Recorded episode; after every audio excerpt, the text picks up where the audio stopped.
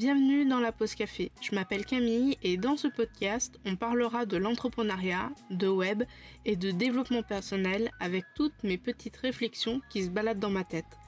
Tu peux retrouver la pause café sur les plateformes de podcast, donc si tu veux écouter les épisodes, n'hésite pas à t'abonner. Hello et bienvenue dans ce nouvel épisode de la pause café. Aujourd'hui, épisode 63 sur comment bien préparer son site pour la rentrée. Cet épisode fait écho à un article de blog qui fait lui-même écho et en tout cas qui est récapitulatif à un live que j'ai donné euh, le 30 ou le 31 août, je n'ai pas la date en tête. Il y aura régulièrement des articles récapitulatifs euh, sur les lives, mais venir pendant les lives euh, permet d'avoir un échange, permet euh, à ce que tu puisses poser des questions si jamais tu as des questions ou des problématiques. mais aujourd'hui, je te propose de te guider pour bien préparer ton site pour septembre. Quand tu vas écouter cet audio, forcément, on sera déjà début septembre, mais du coup, tu peux le reprendre cet article de blog si jamais tu fais euh, quelques petites vacances, par exemple pour Noël, pour euh, les vacances de Pâques, etc., etc. Parce que oui, la rentrée des classes, c'est pas juste pour les enfants, c'est aussi pour les freelances. Premier point, qu'est-ce que ça veut dire préparer son site?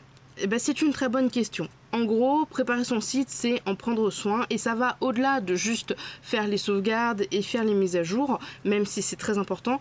En général, on essaye de prendre soin de son site. Euh, c'est un outil de conversion, c'est un outil de travail, c'est ton support de communication, euh, bref, c'est ton site en fait en tant que freelance, surtout quand tu es prestataire de service, c'est vraiment, euh, on va dire, ton deuxième bras, c'est ton bras gauche un petit peu, euh, parce que c'est sur lui que tout s'appuie, euh, en tout cas pour la plupart d'entre nous qui sommes freelance en prestation de service en ligne, en tout cas freelance en ligne tout simplement, c'est vraiment une part de nous, ce site internet, c'est un peu grâce à lui qu'on a des clients, même si certaines personnes trouvent des clients via Instagram, il y a quand même pas mal d'entrepreneurs et d'entrepreneuses qui ont des clients à cause de leur site internet.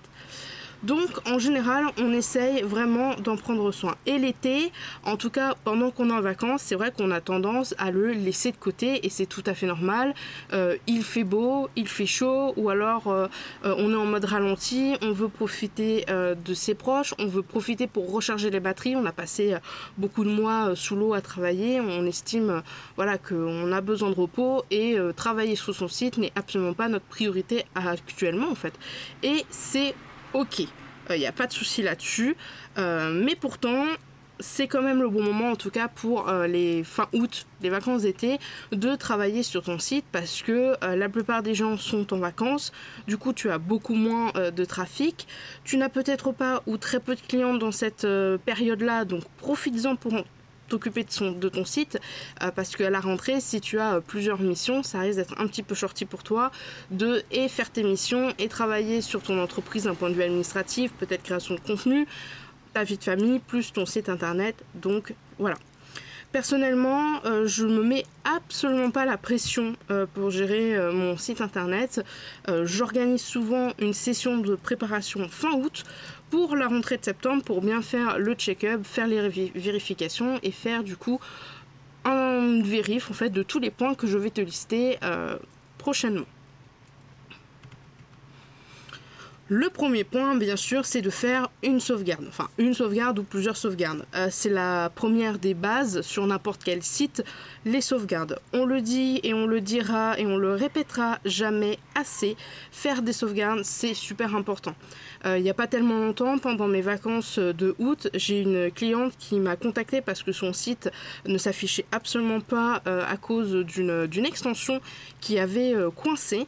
Et quand je lui ai posé la question, mais est-ce que tu utilises Updraft ou est-ce que tu fais des sauvegardes de ton site euh, Elle m'a dit euh, non, pas du tout. Euh, voilà. Donc dans son cas, ça a été très vite réglé vu que l'extension s'est dépatouillée toute seule, certainement avec une mise à jour automatique en arrière-plan, tout est revenu. Mais c'est vrai que les sauvegardes sont automatiques. Certaines personnes prennent ça un petit peu à la volée en mode oh, c'est qu'une sauvegarde, ça va, ça, ça va prendre. Voilà. Je sais pas pourquoi mais, c'est vraiment très très simple, euh, très très très très simple hein, de, programmer une sauvegarde et c'est d'autant plus simple de l'envoyer sur son Google Drive euh, parce que je, répète et je le répète encore une fois, euh, faire des sauvegardes c'est bien, faire des sauvegardes sur son hébergeur avec Updraft, c'est déjà un bon début. mais quand ton hébergeur y plante ou quand tu te fais pirater ton hébergement ou le dossier, en tout cas, où est ton site internet, les sauvegardes, elles sont corrompues. moi, en tout cas, même si a priori, le pirate, le pirate, euh, n'aurait pas euh, touché les sauvegardes. Euh, si je vois que mon hébergement est corrompu, je ne réinstalle pas les sauvegardes. Donc les sauvegardes ne me servent à rien. Donc c'est pour ça que je lis mon Google Drive avec mes deux sites, donc la boutique et mon site principal, ainsi que les sites des abonnements de gestion, parce que euh, comme ça, une fois par semaine, quand je clique sur le bouton sauvegarder, il envoie sur mon Google Drive. Comme j'ai installé Google Drive sur mon ordinateur, euh, du coup j'ai un dossier sur mon PC où il y a tous les, les dossiers IP qui arrivent tout seul euh, j'ai pas besoin d'utiliser énormément de connexions vu qu'avec la fibre, la synchronisation se fait. C'est Google Drive qui télécharge les fichiers, donc j'ai pas de problème euh, là-dessus. Et puis ensuite je les déplace dans un disque dur. C'est vrai que tu peux euh, télécharger, euh, tu peux faire une sauvegarde depuis ton hébergeur et télécharger les fichiers un par un, mais euh, cette solution elle n'est pas vraiment viable quand tu as énormément de données, parce qu'il suffit d'une baisse de connexion ou d'un truc pour tout faire planter et recommencer depuis le début, et ce sont parfois des grosses grosses sauvegardes. J'ai un site en abonnement de gestion où la sauvegarde elle est vraiment énorme parce qu'il y a beaucoup d'images, parce qu'il y a beaucoup de produits, parce que c'est vraiment un, très gros site, l'air de rien. Donc, euh, donc voilà, j'envoie directement sur Google Drive. Moi, je suis la reine des sauvegardes, que ce soit sur les sites ou que ce soit sur les jeux vidéo. D'ailleurs, dans les jeux vidéo, je sauvegarde tout le temps. Euh, sur Pokémon, je sauvegarde après chaque combat d'arène, après chaque fois que j'arrive dans une ville. Sur les jeux d'horreur, euh, malheureusement, il n'y a pas autant de sauvegardes qu'on aimerait pour certains jeux. Mais dès que je peux sauvegarder, je sauvegarde. Même si j'ai rien fait de spécialement, on va dire, intéressant, je sauvegarde tout le temps parce que euh, voilà, je, n'ai pas envie de recommencer et parce que je suis une pro de euh, la save, pro de la save. Donc je sauvegarde souvent sur les sites internet quand je vois qu'il y a beaucoup trop de mises à jour à faire. Euh, je fais une sauvegarde une avant de lancer les mises à jour, une on va dire en milieu de mise à jour et une après. Euh, dès que je dois faire une mise à jour d'une nouvelle version de WordPress, je le sauvegarde avant et après. Sachant que les mises à jour de WordPress, je te le mettrai un petit peu euh, en fin de cet épisode et du coup en fin de l'article de blog. Euh, on les fait vraiment, on attend quelques semaines, une ou deux semaines, ou alors on teste la nouvelle version de WordPress sur un autre site, un sous-domaine qui a exactement le même environnement que ton site à toi installe les mêmes extensions que ton site actuel, les mêmes euh, paramètres-les euh, de façon euh, pareille et teste la nouvelle version de WordPress pour voir d'éventuels bugs?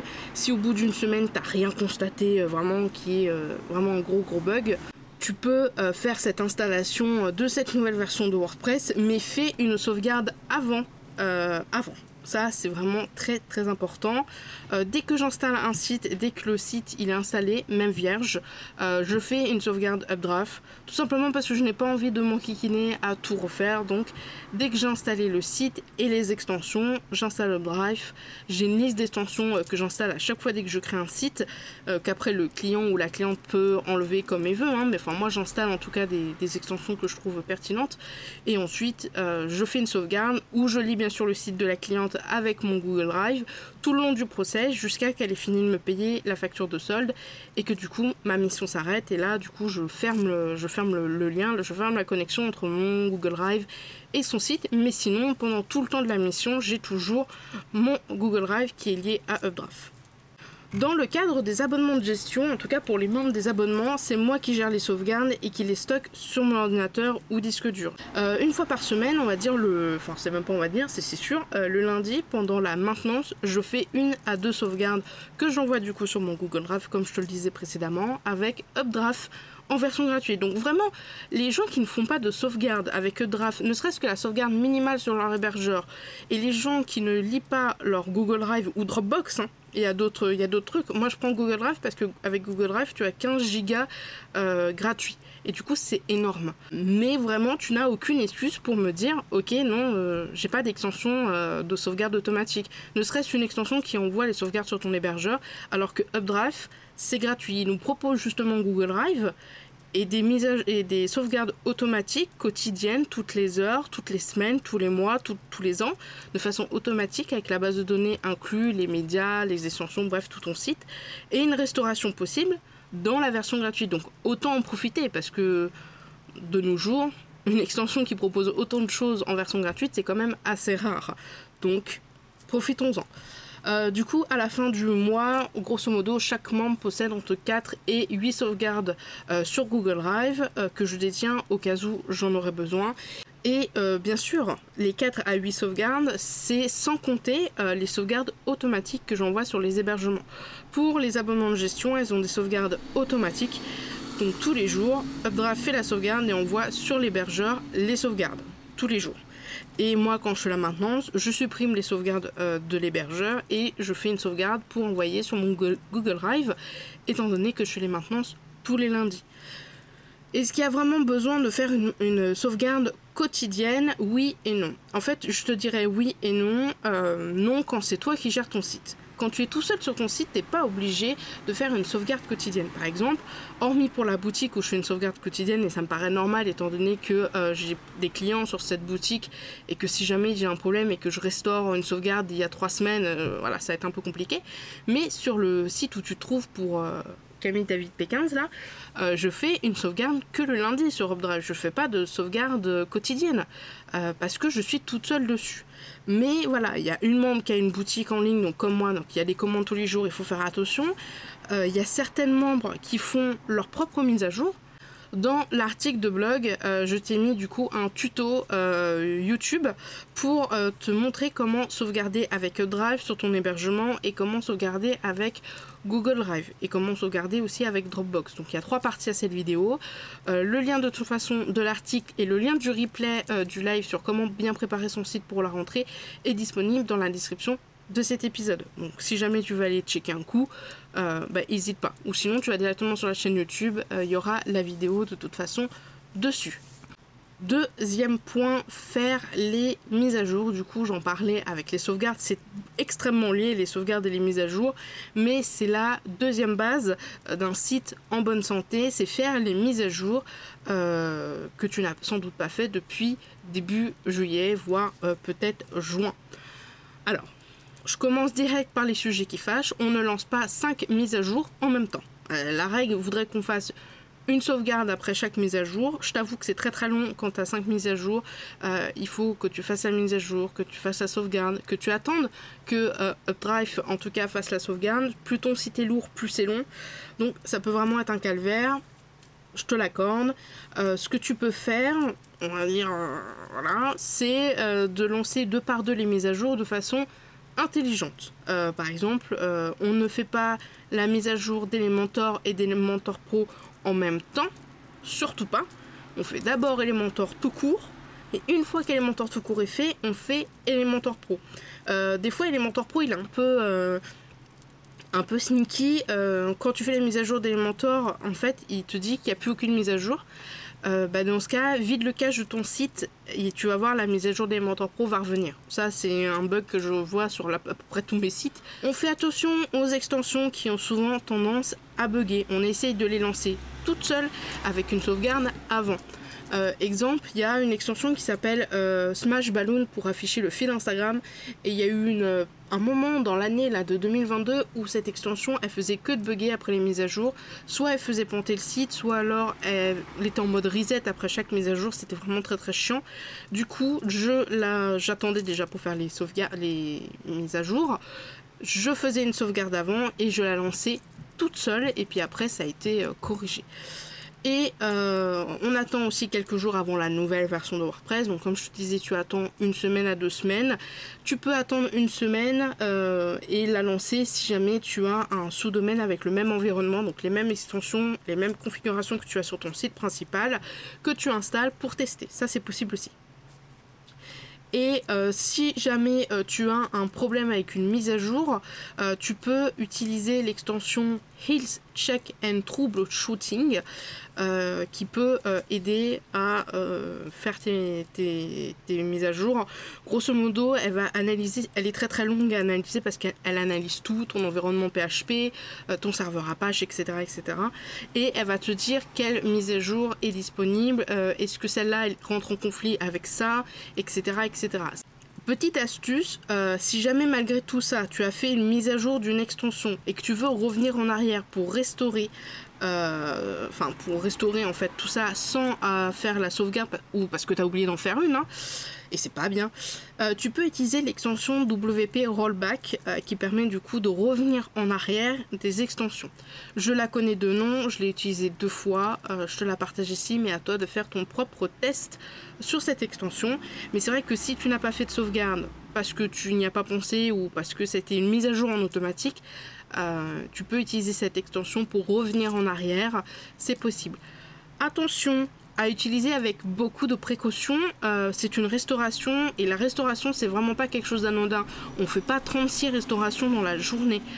Troisième point, euh, nettoyer et faire le tri de ces médias. Alors, euh, les médias, c'est quelque chose à ne pas laisser de côté.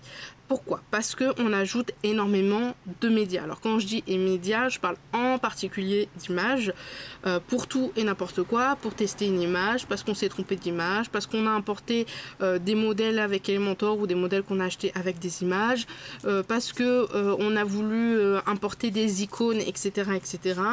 Et en plus de ça, parce que chaque image ajoutée dans ton site l'est ajoutée en plusieurs fois dans différents formats. C'est comme ça, WordPress découpe au fur et à mesure tes images et du coup, as l'impression tu n'en vois qu'une dans, ta galerie, mais en fait, il y en a beaucoup plus.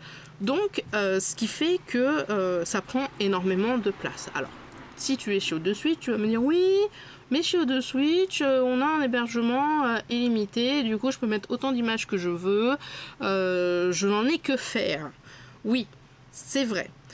Tu vas me dire oui, mais si j'ai des images qui sont pas affichées sur mon site, ça ça va pas forcément ralentir le site pour les visiteurs. Je n'en ai que faire. Oui, c'est vrai. Mais je trouve ça beaucoup plus sain de travailler sur un site où tu as des images que tu utilises, ou en tout cas des images qui sont en adéquation avec ce que tu fais. Euh, je veux dire, pour moi, ça n'a pas de sens euh, d'avoir un site où tu as euh, des images qui sont absolument pas, absolument pas à toi, des images que tu n'as pas choisies. Par exemple, tout ton site est fait avec des templates Elementor, euh, de la librairie d'Elementor, et tu vas avoir des images qui vont pulluler en fait dans ta galerie, et je vois pas du tout l'intérêt, parce que ce sont des images que tu vas certainement pas, et je suis sûr à 200%, certainement pas utiliser sur ton site. Voilà. Après, c'est une question de principe. Mais moi, j'aime bien faire le tri de mes images. Du coup, ce que je fais avant la rentrée, c'est le tri. Voilà et je supprime ceux que je n'utilise pas directement depuis la médiathèque ou alors page par page. Euh, je clique sur un média. Dans le titre de ce média, je mets un 1 au début, le chiffre 1 au début, et ensuite je vais dans la médiathèque pour ranger par ordre alphabétique. Et tous ceux qui n'ont pas de 1, du coup, je les sélectionne et je les supprime. J'ai fait euh, une vidéo euh, YouTube et un, une IGTV, je crois, euh, sur comment on faisait le tri au tout début de mon année, enfin, tout début de ma vie de freelance. J'essaierai de refaire un autre tuto beaucoup plus poussé et de meilleure qualité. Mais globalement, voilà, tu changes le nom de tes titres page par page. Et puis tout ce, qui a pas un 1, euh, bien sûr, tu vérifies. Hein. c'est bien sûr, euh, voilà, ton logo il a pas un 1. Euh, voilà. Mais en tout cas, ça te permet de voir ce que tu n'utilises pas. Et du coup, c'est beaucoup plus pratique. Personnellement, je fais des dossiers avec une extension qui s'appelle Real Media Library. Je t'en ai parlé il n'y a pas tellement longtemps sur mon compte Instagram. parce que déjà, sache que j'ai une lubie pour les dossiers bien rangés. Sur mon ordinateur, tout est rangé dans des dossiers, puis des sous-dossiers. Les seules choses qui traînent sur le bureau, ce sont les choses en cours ou qui vont arriver. Euh, sinon, tout est classé, tout est rangé. Euh, j'ai un dossier Camille David P15. Dedans, il y a un dossier administratif. Et dedans, il y a un dossier impôts, URSAF, CAF, déclaration, Boursorama, etc. etc. Et donc, forcément, ne pas pouvoir ranger ces dossiers WordPress de base, euh, ça m'a beaucoup ennuyé. au début, c'était gérable. après deux ans, bon, quand tu souhaites chercher une image, c'est très long, c'est très pénible. Donc j'ai trouvé une extension payante, et c'est la seule extension payante que j'ai payée dans ma vie d'ailleurs, en une fois à vie, euh, pour créer des dossiers et des sous-dossiers dans ma médiathèque. Le gros avantage de cette extension, c'est que ça ne change absolument rien au lien de ton image. C'est seulement visuel pour toi. Grosso modo, c'est-à-dire que quand tu vas mettre, je sais pas, ton image A dans le dossier A, et que, je sais pas, euh, au bout d'un moment, ton image A, tu veux la mettre dans le dossier B, eh ben sache que le lien de ton image sera toujours le lien de ton image. Et du coup, c'est pas parce que tu la changes de dossier que le lien va changer. Et ça, c'est super pratique et c'est super ingénieux comme système.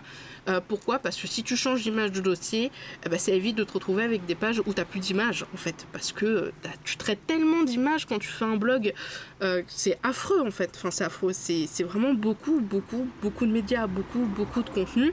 Et donc, du coup, ça peut vite devenir la merde. Donc je te mets une image dans l'article de blog de comment est-ce que je, fais, mais j'ai beaucoup de dossiers. j'ai un gros dossier qui s'appelle ressources gratuites et ensuite des sous-dossiers par ressources gratuites.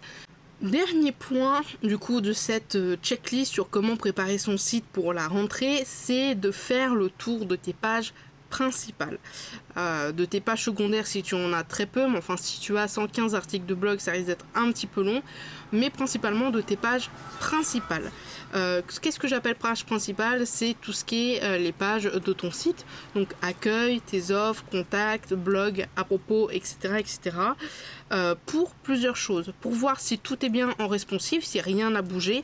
Il se peut que après un certain temps et en fonction des euh, mises à jour que peut rencontrer euh, les extensions, des fois ça bouge un petit peu. Il y a des petits bugs. Voilà, il y a un, pixel qui est décalé, il y a un titre voilà qui est mal fait. Voilà, il faut quand même vérifier ça modifier et mettre à jour quelques textes, euh, que ce soit pour rester en conformité avec euh, les règles du SEO au niveau de l'algorithme principalement de Google, enfin des moteurs de recherche, ou pour euh, modifier des textes qui ne seraient plus vraiment alignés avec toi-même, voir si la page fait toujours écho en toi, si elle est alignée avec ton business bien évidemment, vérifier les liens qui seraient potentiellement cassés, ajouter des liens par exemple dans certaines pages euh, parce que voilà, tu as, créé d'autres contenus et tu avais oublié de lier deux pages entre elles. Bon, tu mets un lien, euh, potentiellement modifier un petit peu la structure de tes pages, pimper un petit peu le, truc. Euh, un site internet, ça a besoin de vivre. Alors c'est vrai que tes pages principales vont rarement énormément bouger. On, soit bien d'accord, on ne change pas sa page d'accueil tous les mois, on ne change pas sa page contact tous les mois, certes. Mais un site internet, il faut que ça bouge, il faut que le texte, les images bougent. Euh, si tu as une boutique en ligne, par exemple, je pense à 17 mai qui a une boutique en ligne, euh, créatrice. Euh, on va dire de couture, etc., éco-responsable et français. Sur son site, elle a des images d'été. Euh, et je lui dis, bah voilà, pour euh, promouvoir peut-être euh, un petit peu la période d'hiver, Noël, on pourrait par exemple proposer des photos ou si un jour tu fais un shooting l'hiver, pour poser ces photos-là sur ton site. C'est par exemple, voilà, changer les photos, rajouter peut-être du contenu, rajouter des petits trucs, tu vois. Un site internet, faut que ça vive, même s'il n'y a pas beaucoup de choses qui vont changer sur tes pages principales, il faut quand même que ça bouge un petit peu pour que le visiteur qui vient régulièrement sur tes pages ait une raison de venir sur tes pages. Avant de terminer euh, du coup cet épisode de podcast et euh, du coup de, terminer cet article de blog, euh, je tenais à te préciser que si jamais tu as un souci avec ton site internet, euh, que tu as besoin d'aide, que tu as besoin d'un guide, que tu as besoin d'un deuxième cerveau parce que tu es bloqué. Euh, par exemple, tu souhaites faire une page de vente mais tu sais absolument pas comment la structurer, tu tournes en rond et d'un côté tu n'as pas spécialement envie euh, de déléguer, de déléguer quelqu'un pour qu'il te la fasse toi-même ou alors voilà tu souhaites modifier et améliorer ton site visuellement parlant mais tu es bloqué. Tu sens que ton site il il est là. Tu sais qu'il faut le changer, mais tu sais pas par quoi commencer, tu es un petit peu perdu et t'as pas spécialement envie de payer une refonte complète. Euh, ça, je peux l'entendre. Euh, moi, c'est ce qui s'est passé sur mon site internet. Euh, mon site internet avant, tel que tu le connaissais peut-être, j'étais coincée, je voyais pas trop quoi faire et j'ai fait une refonte grâce au conseil du coup de Justine, qui a été ma coach pendant le programme Réveille ton bise.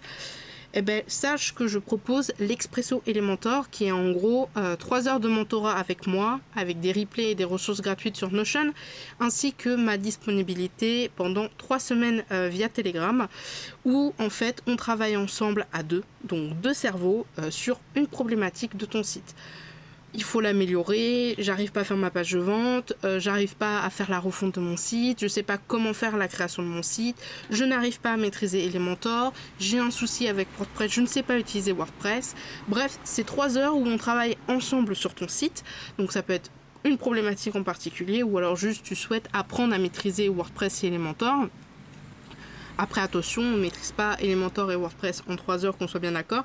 Mais voilà, si tu souhaites euh, avoir une prise en main, un peu comme euh, des cours de soutien euh, quand tu avais certainement quand tu étais un peu plus jeune en maths, moi pour ma part, ben, n'hésite pas. Ça s'appelle l'Expresso Elementor. Il est disponible dans la description, sur l'article de blog, sur mon site et également sur la boutique, étant donné que tu réserves l'achat de l'Expresso Elementor sur la boutique.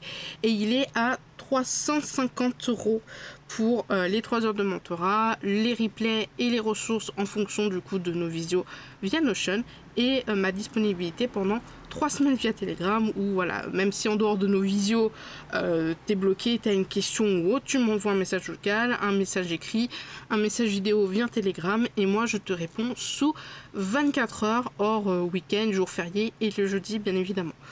Donc voilà, je fais un petit peu euh, de, de l'auto-promo, mais euh, je pense que ça peut être pas mal de proposer ce genre de service parce que des fois, en tout cas c'est ce que j'ai remarqué, il y a certaines clientes qui sont coincées et euh, ça serait trop inutile de payer une prestataire pour ça alors que finalement c'est juste, il faut juste du soutien on va dire pas où euh, c'est moi qui réalise, mais où en fait on planche à deux sur une problématique sur ton site. C'est vraiment ça en fait. C'est on se met vraiment ensemble comme une équipe et on discute de comment améliorer ton site, qu'est-ce qui pourrait être mieux, qu'est-ce qui pourrait être euh, un petit peu dérangeant, etc., etc.